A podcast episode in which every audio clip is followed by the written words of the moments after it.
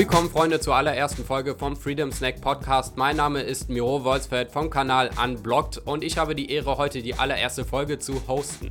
Und da habe ich mir natürlich drüber Gedanken gemacht, worüber ich jetzt reden will.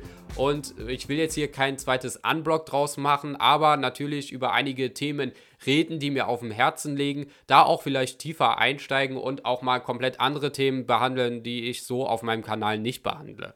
Und für die allererste Folge habe ich mir gedacht, äh, setze ich mich mal damit auseinander, wie wichtig es ist, auf Leute zu scheißen. Das klingt primitiv, aber es ist trotzdem wichtig, sich damit auseinanderzusetzen.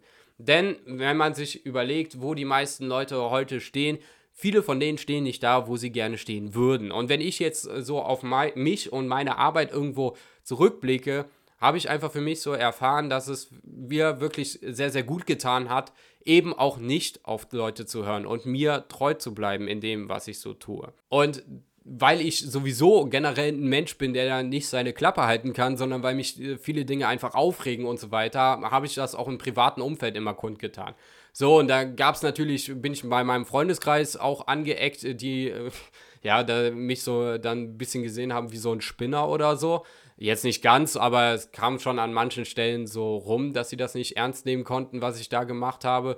Und ähm, ja, auch im familiären Umfeld war es natürlich so, dass das auch zu teilweise echt hitzigen äh, Diskussionen da geführt wurde, äh, hat und äh, ich dann auch da nicht ganz ernst genommen wurde. Aber mir war das damals scheißegal, ich bin diesen Weg weitergegangen. So, und das war sehr, sehr wichtig, denn wenn ich damals den Weg bei den Mahnwachen nicht mitgegangen wäre, hätte ich heute den YouTube-Kanal nicht.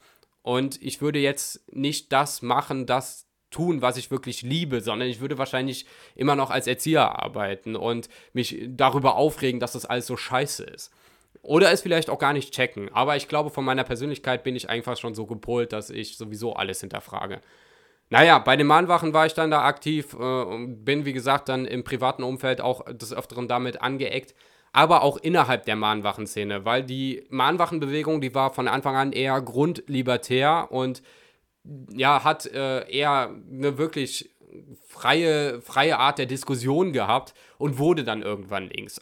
Und ähm, das wurde von meiner ersten ähm, Freundin, die damals konfrontiert wurde, wirklich negativ aufgenommen. Sie hat äh, direkt gesagt, nee, ich gehe da nicht hin, äh, das sind alles Nazis und so. Und ich habe dann gesagt, ja, guck sie dir doch einfach an, dann kannst du dir ein eigenes Bild machen. Nee, nee, nee, keine Diskussion, ja, fertig. So, und im Endeffekt ist auch äh, die Beziehung auch äh, unter anderem daran auch gescheitert. So.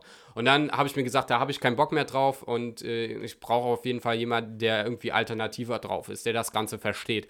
Und wie gesagt, die Mahnwachenbewegung war zu dem Zeitpunkt schon ziemlich links, so von dem, was dort geäußert wurde.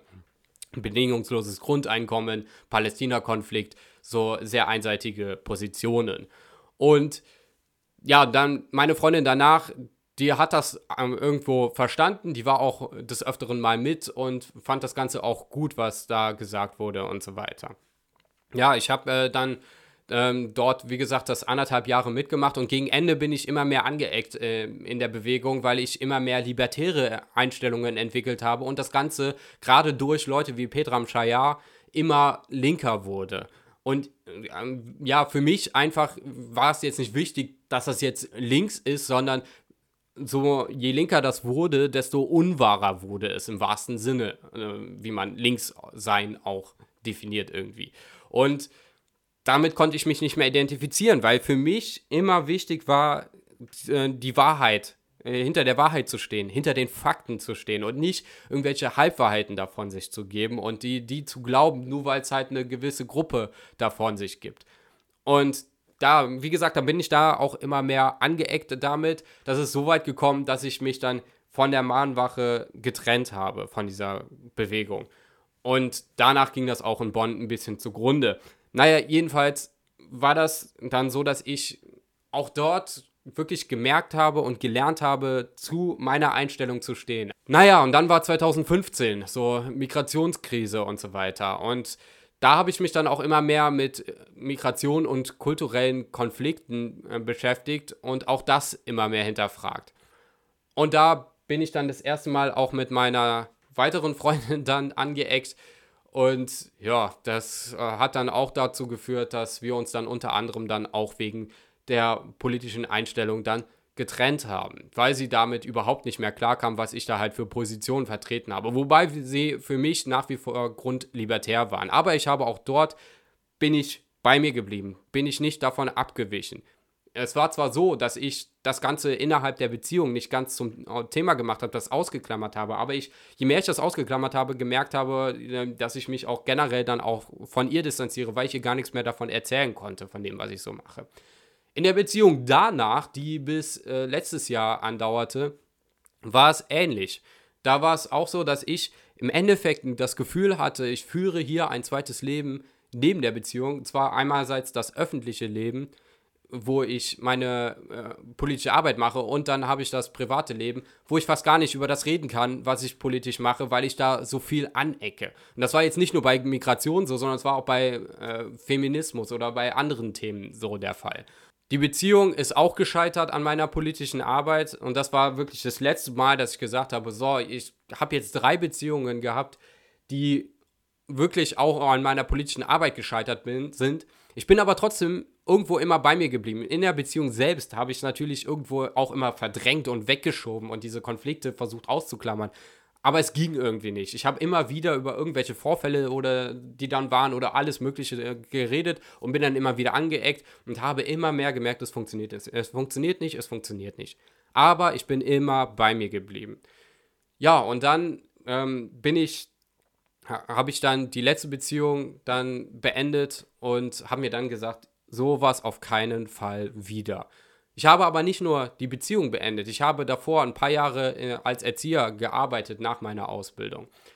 Und während äh, meiner Arbeit habe ich, äh, ich habe in, in unterschiedlichsten Institutionen gearbeitet, habe ich gemerkt, dass das ganze System vollkommen am Arsch ist, dass ich im Endeffekt im Kleinen was bewegen kann, aber dass die ganzen Klienten, das heißt Kinder und Jugendliche, die alle in diesen sozialen Einrichtungen sind, sei es jetzt Schule oder Heim oder Kindergarten, dass das Ganze im Endeffekt nur ein riesen gigantisches, selbstzerstörerisches System ist. Und ich habe immer das große Ganze gesehen, konnte mich damit nicht identifizieren und habe auch da gesagt, ich habe diese innerliche Einstellung und ich schiebe sie nicht weg.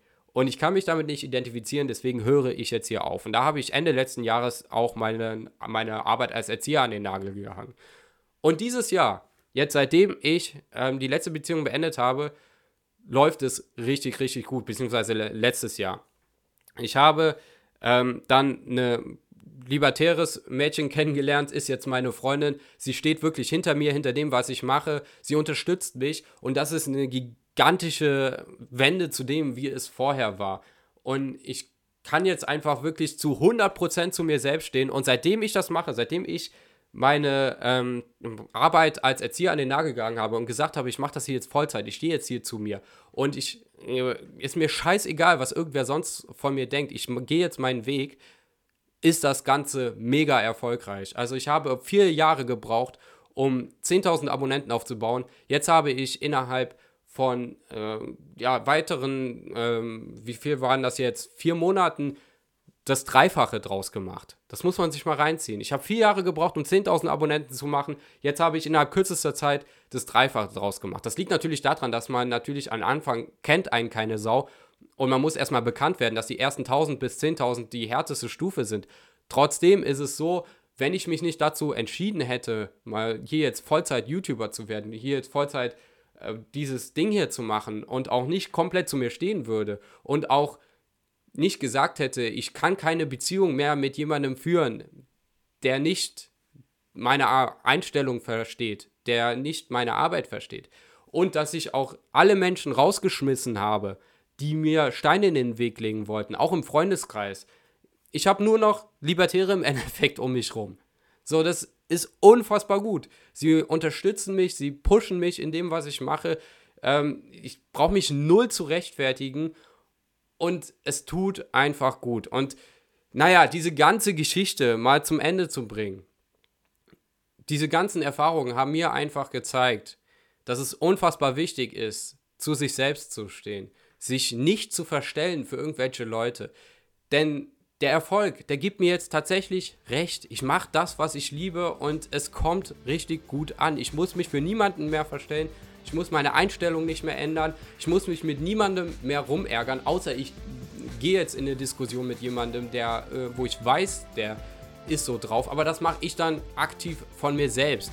Alle Leute, die das nicht verstehen wollten, habe ich weit auf Distanz gehalten und alle anderen, die mir gut tun, habe ich an mich rangeholt. Und ich kann euch wirklich nur ans Herz legen, macht das auch, tut euch was Gutes, verstellt euch nicht für irgendwen, bleibt euch treu. Das heißt nicht, dass man sich nicht hinterfragen soll, dass es, äh, man sich nicht mit kontroversen Informationen oder kontroversen Meinungen auseinandersetzen sollte. Aber trotzdem sollte man zu sich selbst stehen, genauso wie die es eben auch machen. Ja, das äh, Wort zum Sonntag, beziehungsweise was haben wir heute? Mittwoch. Naja, äh, Podcast, erste Folge ist äh, damit beendet. Äh, teilt diese Folge und äh, liked sie, teilt äh, die Seite und ähm, ja, wir hören uns dann in der nächsten Folge. Bis dahin. Peace.